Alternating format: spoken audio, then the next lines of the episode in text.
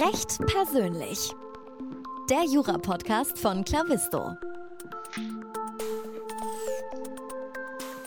Hallo und herzlich willkommen zu einer neuen Folge von Recht persönlich, dem Jura-Podcast von Clavisto. Mein Name ist immer noch Moritz Mümmler und ich habe heute Karina Sohn bei mir zu Gast. Sie ist äh, Associate im Bereich Litigation bei der Kanzlei Weil in Frankfurt am Main. Und wir werden heute so ein bisschen darüber sprechen, ähm, wie sie denn an die Stelle gekommen ist, wie ihr Studienweg so war. Und ähm, äh, ja, ich freue mich da sehr drauf. Liebe Karina, herzlich willkommen im Podcast. Ja, vielen Dank, Moritz. Ich freue mich sehr, äh, heute mit dir hier zu sein. Sehr schön. Du hast an der HU Berlin studiert. Ähm, warum hast du dich für ein Jurastudium entschieden? Was war, da, was war der Hintergrund, dass du diesen harten Leidensweg auf dich genommen hast?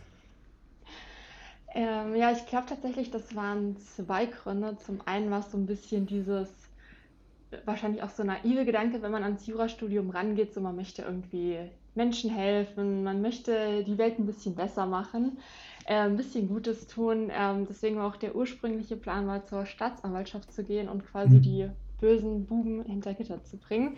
Ähm, das habe ich dann verworfen. Und der zweite Punkt war tatsächlich, dass ich schon immer ganz gern argumentiert habe. Und das ähm, ja, macht mir tatsächlich auch nach wie vor noch relativ viel Spaß. Und deswegen ja, bin ich jetzt quasi da, wo ich bin und habe mich fürs Jurastudium entschieden. Sehr gut.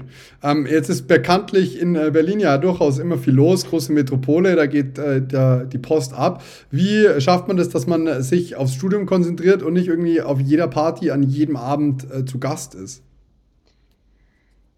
Ich glaube, das ist wahrscheinlich einer der wenigen Vorteile vom Jurastudium, dass es ja am Anfang in den ersten Semestern noch nicht so sehr drauf ankommt, sage ich mal, sondern dann erst am Ende quasi das Staatsexamen kommt. Das heißt, man kann da am Anfang schon noch mal die ein oder andere Party mitnehmen, sage ich mal.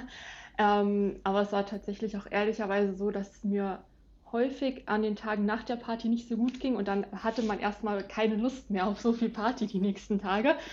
Ähm, genau, was hat sich tatsächlich im Laufe der Zeit einfach auch ein bisschen quasi so geändert, so der Fokus. Also glaube, der äh, Freundeskreis waren auch viele Juristen dabei und dann hat man sich gegenseitig schon auch motiviert und ich glaube, wir waren alle recht zielstrebig und dann hat man dann am Ende quasi ein bisschen weniger Party gemacht und doch ein bisschen mehr Zeit in der Bibliothek verbracht.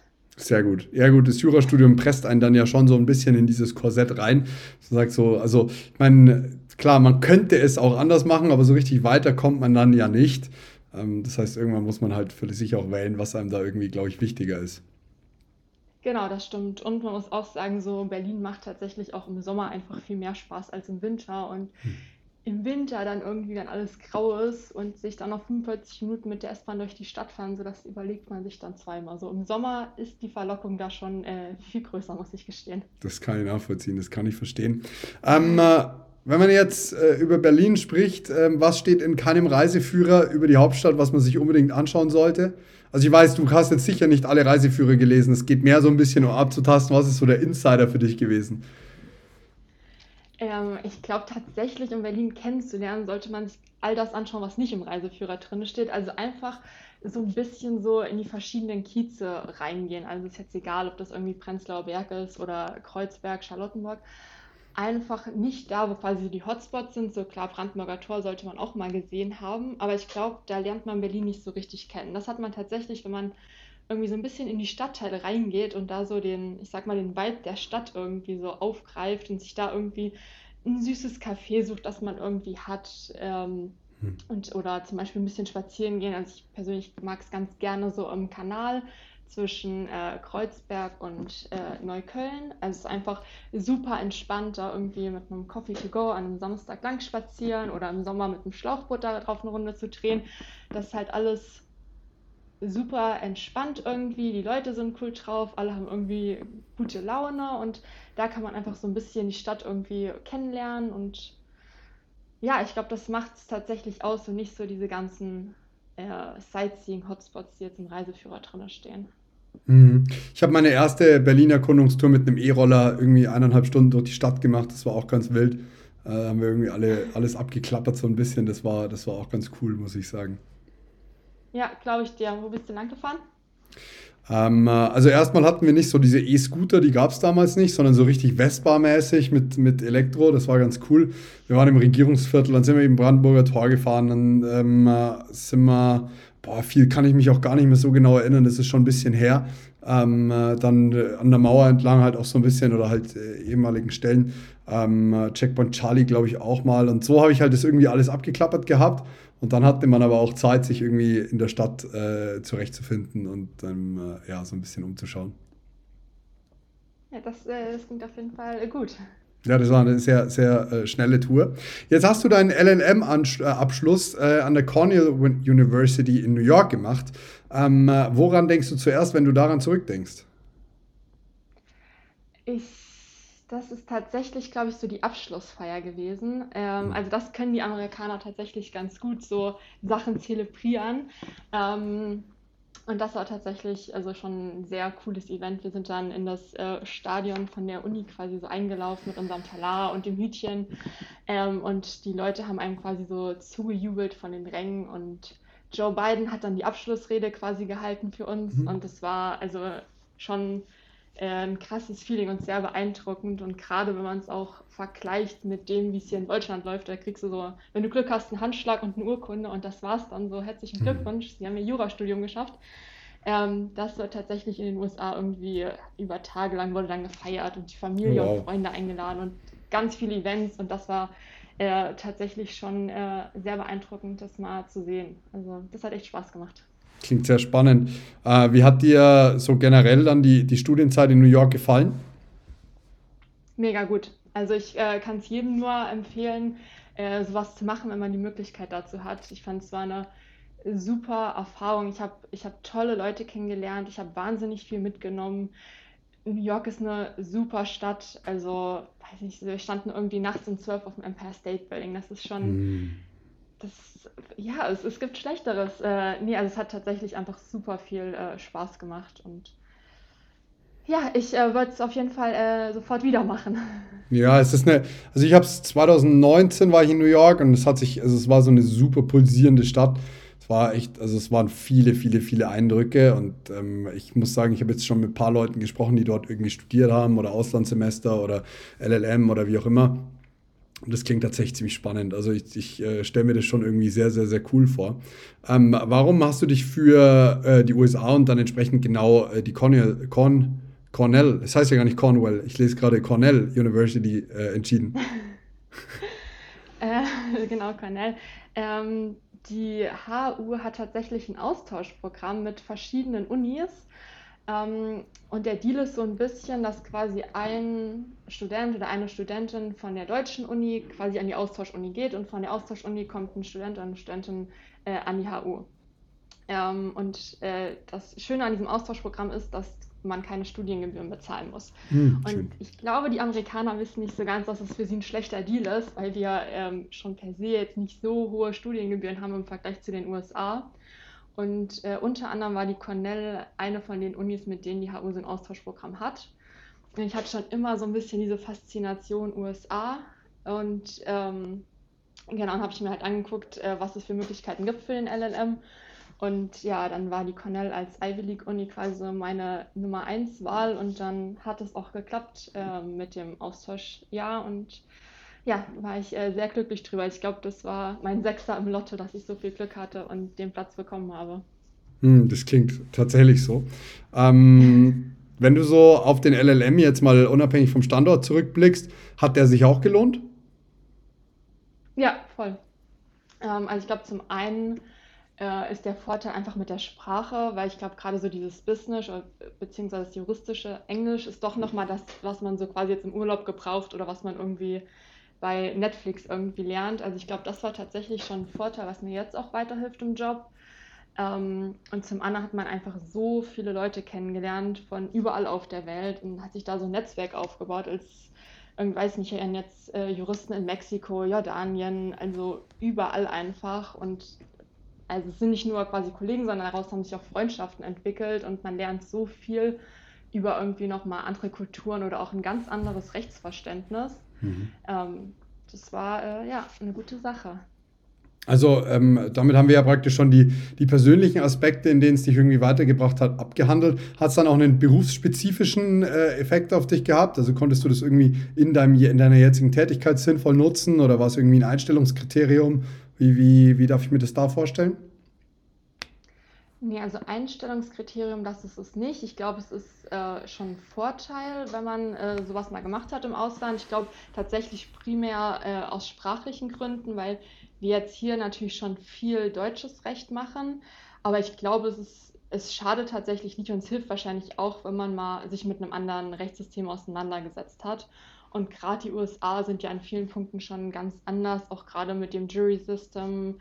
Ähm, und auch, also die haben ja nicht so viele geschriebene Gesetze, wie wir das haben, sondern eher Case Law. Also ich glaube, das ist schon ganz gut, äh, da einfach mal einen Vergleich zu haben. Hm. Spannend. Sehr, sehr gut. Dann äh, können wir ja gleich, wenn es für die Karriere nicht ausschlaggebend war, sondern einfach so ein bisschen ähm, den, den allgemeinen Horizont irgendwie erweitert hat, dann äh, können wir ja gleich mal in, über deinen Karriereeinstieg bei Weil sprechen. Ähm, der war 2020 und ähm, äh, mich würde interessieren, wonach hast du deinen Arbeitgeber ausgewählt? Das ähm, war tatsächlich hauptsächlich vom Team abhängig. Also ich weiß noch, ich habe mich nach dem Referendariat quasi mal so bei verschiedenen Kanzleien beworben, so ganz übergreifend, also großen Rundumschlag gemacht quasi. Und ähm, dann tatsächlich ausschlaggebend letztlich war so die Bauchgefühlentscheidung, wo es mir am besten im Bewerbungsgespräch gefallen hat, wo ich das Gefühl hatte, okay, das sind Leute, mit denen kannst du nicht nur irgendwie gut zusammenarbeiten, sondern es sind auch Leute, wo du weißt, okay, gerade wenn es irgendwie mal länger dauert oder stressig wird, es macht trotzdem irgendwie noch Spaß, das Zusammenarbeiten. Und da kann man sagen, irgendwie, okay, man hat lange gearbeitet und man trinkt irgendwie nach der Arbeit noch einen Wein zusammen. Und ich glaube tatsächlich, dass einfach eine der wichtigsten Sachen ist, dass man sich mit seinen Kollegen und Kolleginnen mhm. einfach gut versteht, weil man so viel Zeit mit denen verbringt. Und weil wir auch einfach super viel im Team zusammenarbeiten, ist das, glaube ich, wahnsinnig wichtig. Und deswegen war das, glaube ich, einer der ausschlaggebenden Punkte. Ähm, und dann hinzu kommt noch, dass wir quasi im Bereich Litigation nicht so festgelegt sind auf eine bestimmte Sache. Also es ist nicht so, dass wir nur Banking machen oder nur Baulitigation, ähm, sondern es ganz breit gefächert ist. Das heißt, es ist irgendwie so ein bunter Blumenstrauß, was einen erwarten kann. Das fand ich tatsächlich auch ganz cool, ähm, dass man noch nicht so quasi in eine Schublade ge gesteckt wird, sondern erstmal so ganz breit irgendwie schauen kann, okay, was mag ich, wo möchte ich vielleicht mich später irgendwann spezialisieren. Aber erstmal ist es relativ weit gefächert. Hm. Sehr spannend. Das äh, passt ja irgendwie so ein bisschen ähm, als das, das, Selbstverständnis, das die Kanzlei hat, ähm, als amerikanische Großkanzlei mit Boutique-Charakter. Also irgendwie, ähm, ich, ich kann mir das Thema frei aussuchen und dann aber tief eintauchen. Ähm, äh, was genau versteht man jetzt äh, darunter, wenn man, wenn man jetzt deine Vorerklärung dazu so ein bisschen nicht ganz gehört hat, sondern so, wie, wie könnte man das Ganze auslegen und was sind so, welche drei Highlights verbindest du irgendwie mit der, mit der Kanzlei? Ähm, erstmal zuerst noch, ich glaube, so Großkanzlei mit Boutique-Charakter, ich finde, das klingt immer so sehr gekünstelt, aber es, hm. eigentlich trifft das ganz gut auf den Punkt. Ähm, ich glaube, der Gedanke ist einfach der, dass wir als beide ja schon, also so die klassische Großkanzlei sind. Wir haben irgendwie Standorte in den USA, in Asien, in Europa. Äh, wir decken so die ganzen bekannten ähm, Bereiche ab, Litigation, Corporate Tax, also das Klassische, was irgendwie alle Großkanzleien machen, sage ich mal. Aber der Unterschied ist, dass wir halt nicht so, also zumindest in Deutschland, relativ klein sind. Also es ist nicht so, dass es hier jetzt irgendwie 200, 300 Associates gibt, sondern es ist irgendwie eine kleine überschaubare Zahl, sowohl in Frankfurt als auch in München. Und dadurch ist es tatsächlich so ein bisschen familiärer, sag ich mal. Also jeder kennt jeden. Äh, ich weiß, wenn ich morgens in den Aufzug steige, so wer da irgendwie mit mir drin ist. Ähm, und ich glaube, das ist so ein bisschen dieses Boutique-Charakter. Also die Türen stehen immer alle offen, jeder kommt bei jedem immer rein. Und ich glaube, das ist so ein bisschen der Unterschied zu anderen Kanzleien, wo man super viele Anwälte hat und quasi nur so einer oder einer von vielen ist, sage ich mal. Mhm. Ähm, dann ist das praktisch schon eins deiner absoluten Highlights von den drei. Ach, ach so, genau, Highlights. Ähm, also ein Highlight war auf jeden Fall äh, das Wochenende in Kitzbühel. Das war so ein bisschen Teambuilding-Maßnahme. mhm. vor Corona, gute Zeiten, mhm. ähm, wo man tatsächlich, also alle von München und Frankfurt äh, einfach da so ein Wochenende auf einer Hütte verbracht haben und das war äh, auf jeden Fall schon eins der Highlights, würde ich sagen. Und ähm, ein bisschen beruflicher war auf jeden Fall das, also eins meiner persönlichen Highlights, die erste mündliche Verhandlung, die ich quasi mhm. miterleben durfte, wo ich quasi ähm, mit auf der Anwaltsbank saß. Das war vom OLG in Düsseldorf und das lief tatsächlich auch super gut. Wir haben so, also die Richterin hat angefangen zu reden und uns in allen Punkten irgendwie recht gegeben und das so als erste mündliche Verhandlung und dann direkt beim OLG, das äh, würde ich auf jeden Fall auch als ein Highlight mit aufzählen. Und dann ähm, ist es hier in Frankfurt tatsächlich auch die Aussicht. Also wir sitzen hier ähm, so im 36. Stock mit Blick, oh wow. also bei mir jetzt gerade so auf den Main. Und äh, ich muss sagen, ich erfreue mich tatsächlich immer wieder daran. Und ähm, ja, ich überlege gerade.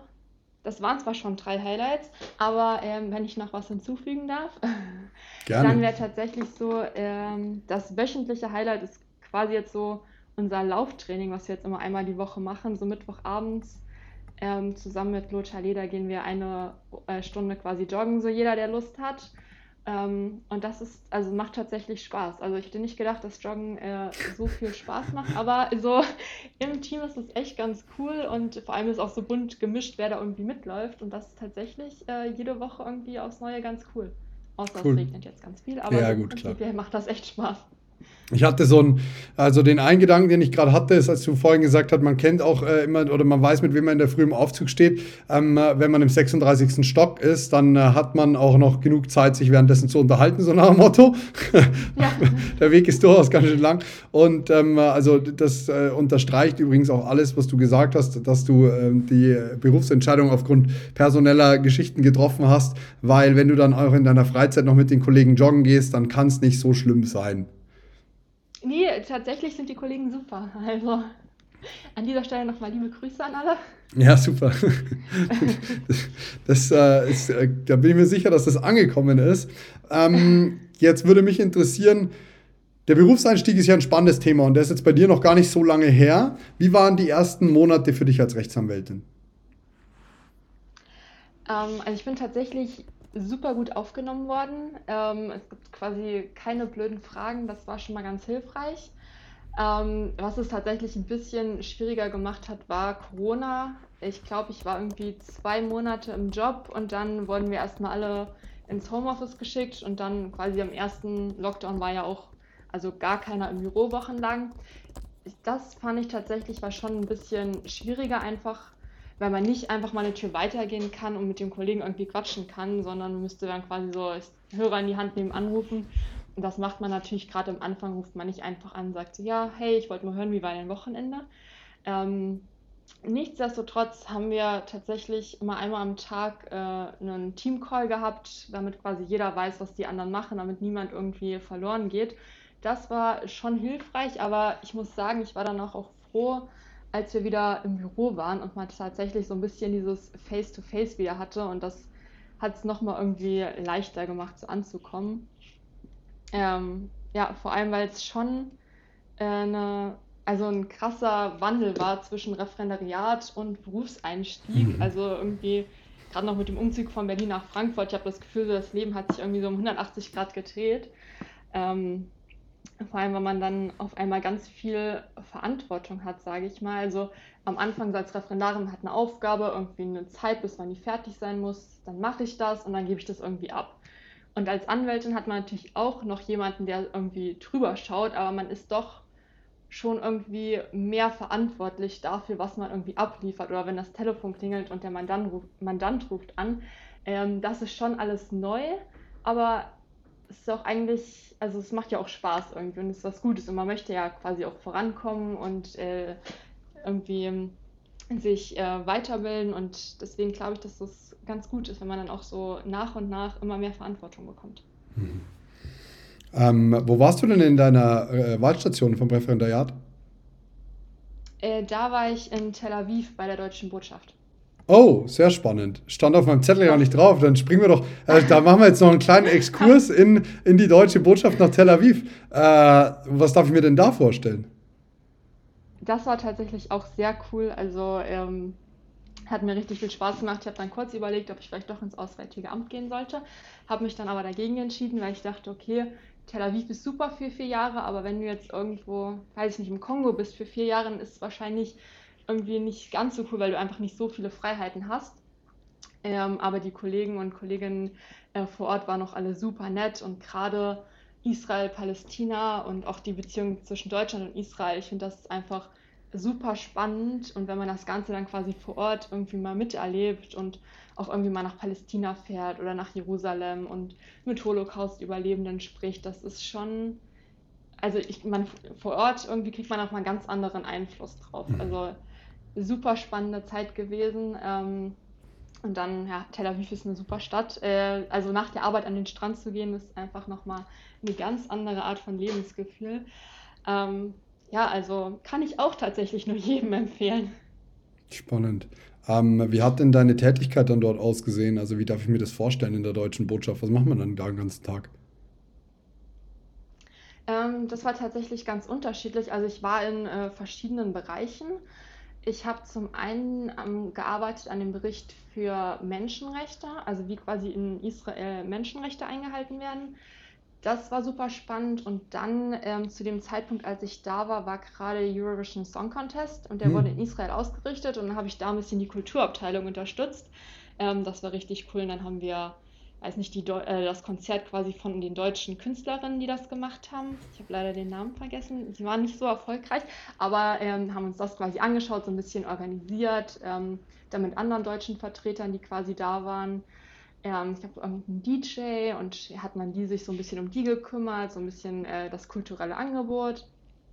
Äh, das war schon alles sehr, sehr spannend. Hm. Dann ähm, war ich noch mal drei Tage, glaube ich, in Ramallah, also in Palästina, habe mir das mal angeguckt. Also, ja. Wow, klingt nach einer absolut gelungenen Wahlstation. Spannend, echt krass, Fall, ja. echt, echt, echt schön. Ähm, ich muss jetzt den, den Kreis wieder so ein bisschen schließen zu deiner Tätigkeit, die, die wir jetzt unterbrochen haben, wo wir einen kleinen Exkurs gemacht haben. Wir hatten uns angehört, was so deine größten Herausforderungen äh, in, in, im Beruf waren oder wie die ersten Monate für dich waren. Du hast ja praktisch dann äh, mit, mit Corona eigentlich so, eine, so einen richtigen Online-Start gehabt, eigentlich, äh, so mehr oder minder. Ähm, äh, und bist jetzt sehr froh, dass das irgendwie wieder vor Ort im Büro ist und die Kollegen zu sehen. Ähm, jetzt bist du in der Praxisgruppe Complex äh, Commercial Litigation. Was darf ich mir darunter denn bitte vorstellen? Ich glaube, ganz grob gesagt sind das alle komplexen Streitigkeiten, die irgendwie Unternehmen austragen untereinander. Ähm, also jetzt, also es kann irgendwie alles sein, also von äh, Banking, Post-M&A, ganz klassisch irgendwie Schadensersatz nach 823, Mangelgewährleistung. Ähm, also so alles quasi, womit Unternehmen sich irgendwie beschäftigen oder sei es jetzt auf Klägerseite oder Beklagtenseite und wir dann quasi überlegen, okay, ähm, zum einen wollen wir jetzt klagen oder ähm, wenn wir verklagt werden, wie gehen wir da am besten ran, was ist so taktisch irgendwie das Klügste da vorzugehen. Und das ähm, ja, ist tatsächlich sehr umfangreich, weil es meistens um Streitwerte im Millionenbereich geht. Dann hat man mhm. mehrere Beteiligte, häufig noch einen Auslandsbezug. Also es da ganz viele verschiedene Aspekte gibt, die man durchdenken muss.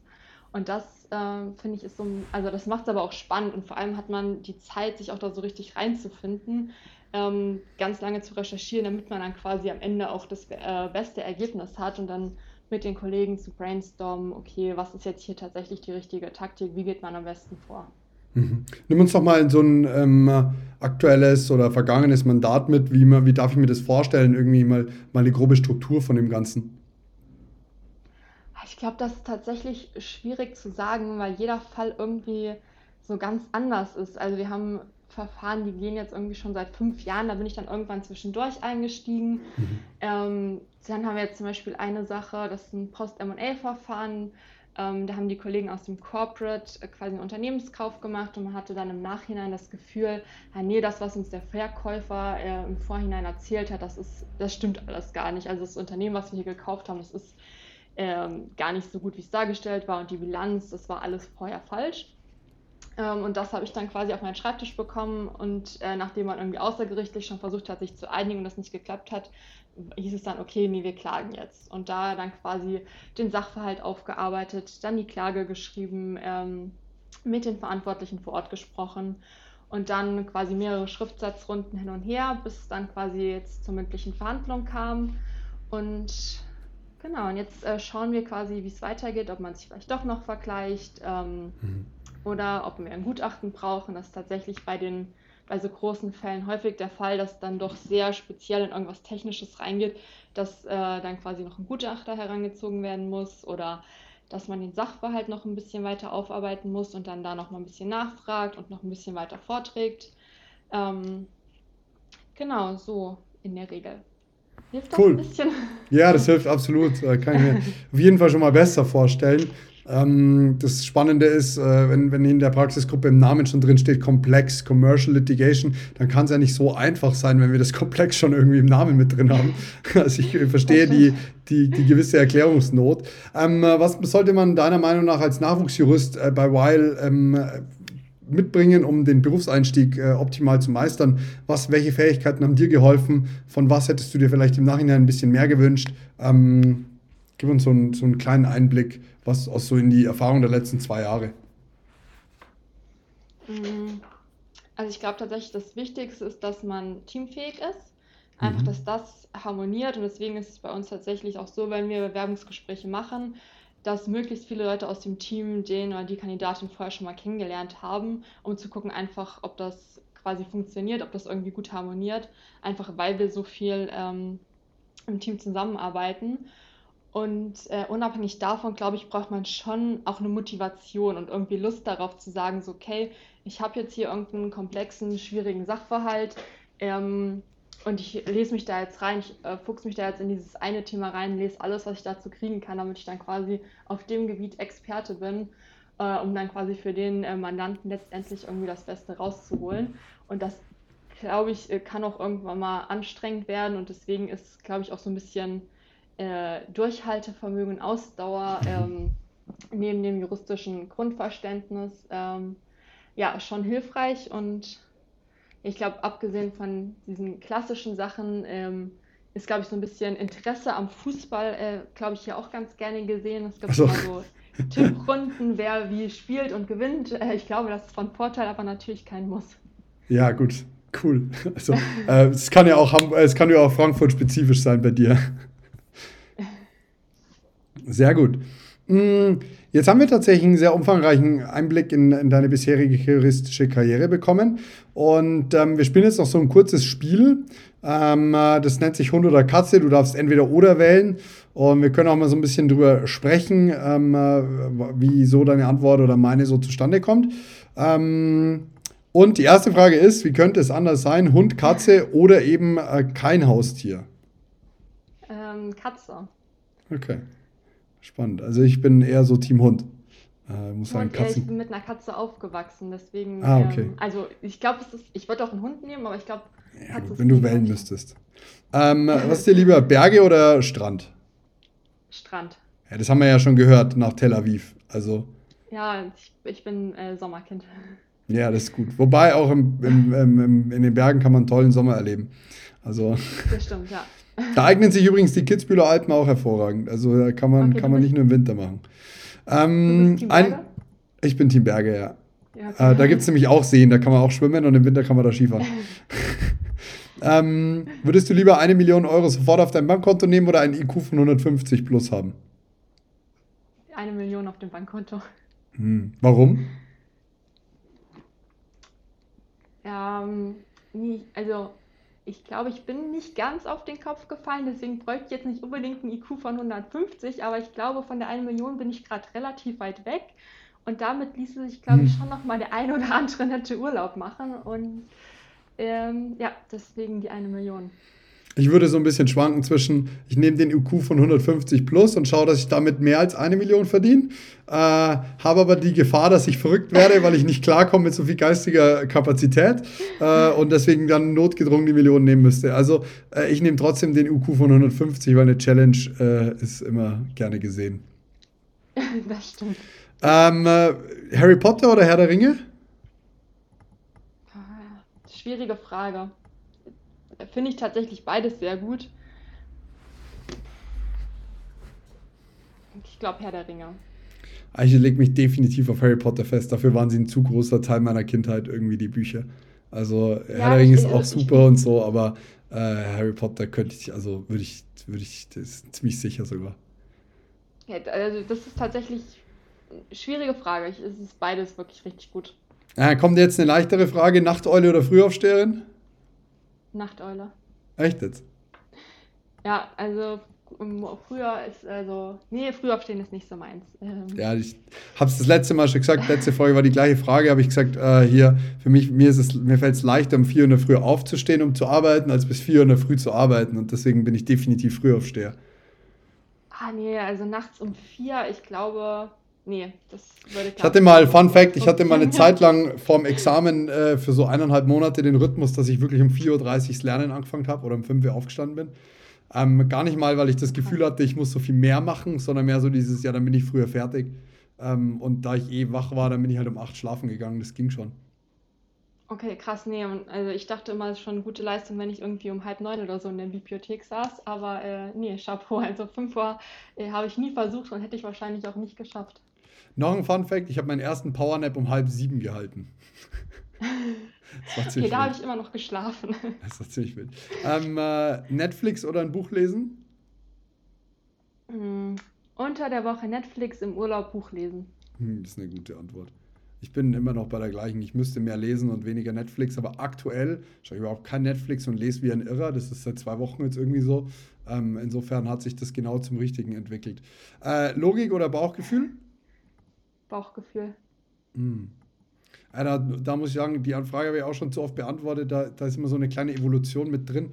An sich, ich, an sich habe ich immer gesagt, ich gehe, gehe nach dem Bauchgefühl und dann äh, rechte ich es mir logisch her oder, oder über die Logik. Ähm, aber mittlerweile muss ich sagen, ich, ich, ich glaube, alles hat seinen Einsatzzweck.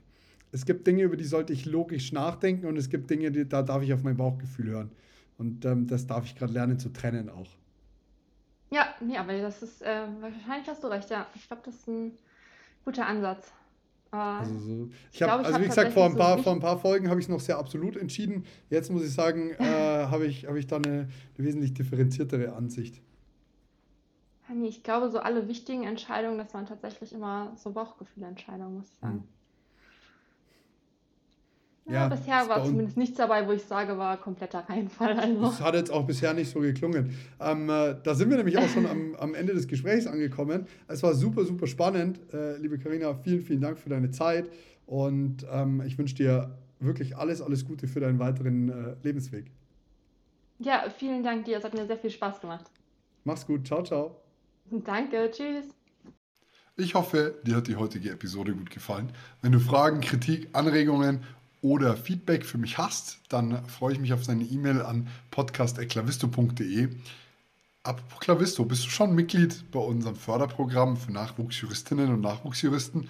Wenn nicht, dann geh jetzt auf klavisto.de und bewirb dich um einen Platz in unserem Förderprogramm.